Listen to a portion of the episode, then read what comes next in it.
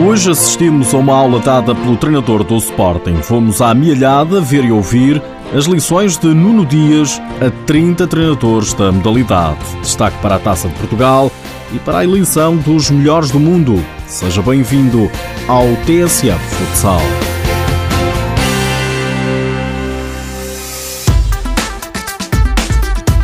30 treinadores de futsal foram até ao pavilhão gimnodesportivo do Luso, no Conselho da Mialhada, para receberem do treinador do Sporting conselhos e dicas para melhores treinos. Nuno Dias partilhou táticas, estratégias e deu formação para que em campo seja mais fácil aproveitar ao máximo o rendimento dos jogadores.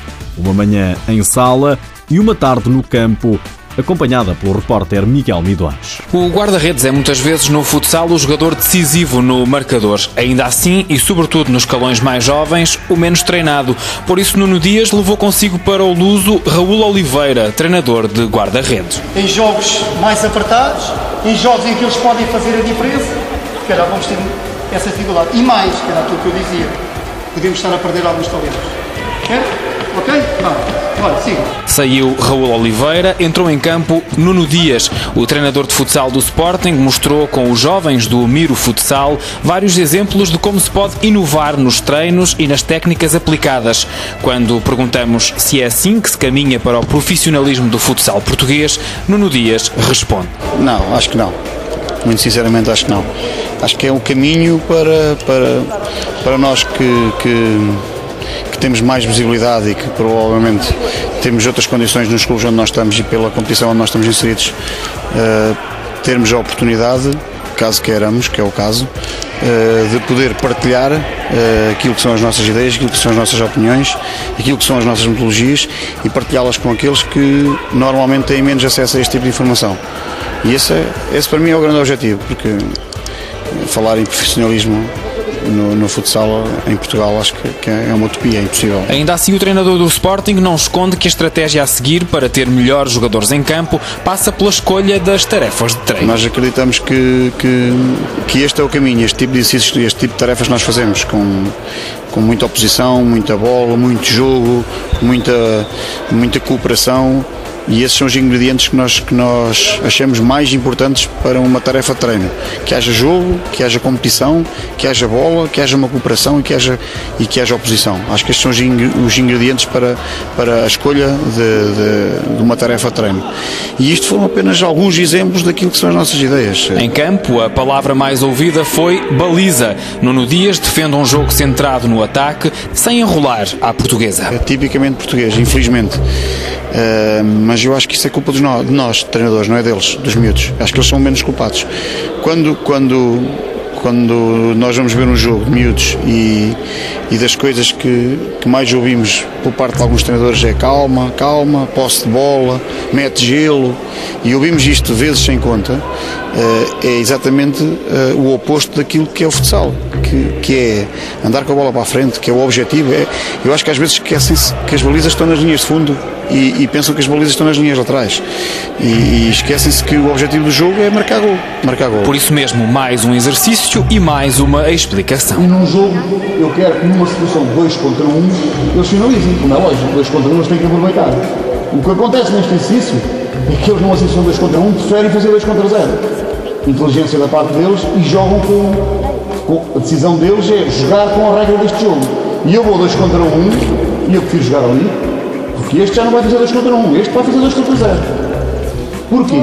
Porquê que é gol da equipa? Porque este só tem sucesso se aquele passar a bola Marcos Antunes, treinador da escola de futsal Usa Afonsinhos, leva para Viseu ferramentas para crescer como treinador de futsal. Há sempre aquela, aquela diferenciação que pensamos que, que este tipo de treinadores estão um bocado mais acima e que não têm abertura e quando de facto presenciamos é completamente diferente, são bastante abertos, são, são disponíveis e, e isto também fomenta em grande e em massa o aumento da, da prática do futsal e da qualidade dos treinadores. Dos 30 treinadores em formação, duas eram mulheres. Ana Almeida, de Viana do Castelo, comanda um balneário de homens do Grupo Desportivo e Cultural do Neiva. A tarefa não é fácil, mas acredita, vai melhorar. É uma transição muito difícil, muito complicada, porque não, não é fácil estar num mundo mais machista do que talvez por eh, a vontade que eu tenho em querer e poder mostrar que a mulher tenho desde poder levar mais longe uh, uma carreira de treinadora ou, ou jogadora, pois também já fui jogadora,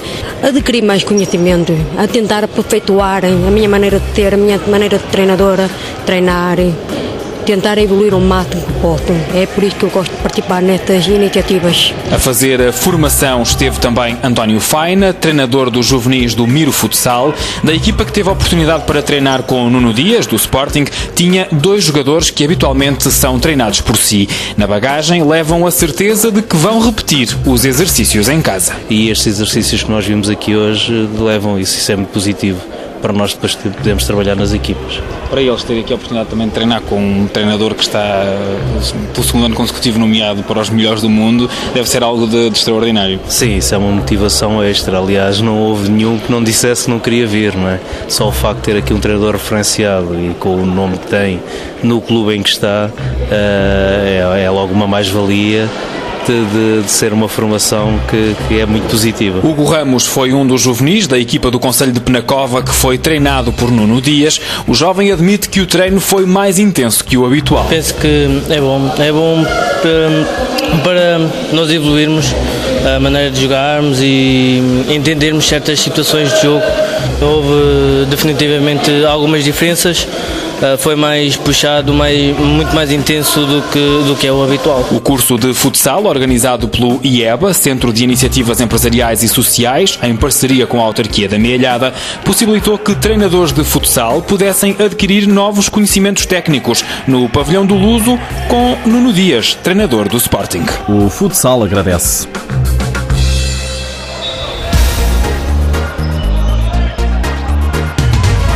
Este fim de semana ficamos a conhecer as quatro equipas que vão marcar presença na Final Four da Taça de Portugal: Benfica, Sporting, Módicos e Fundão.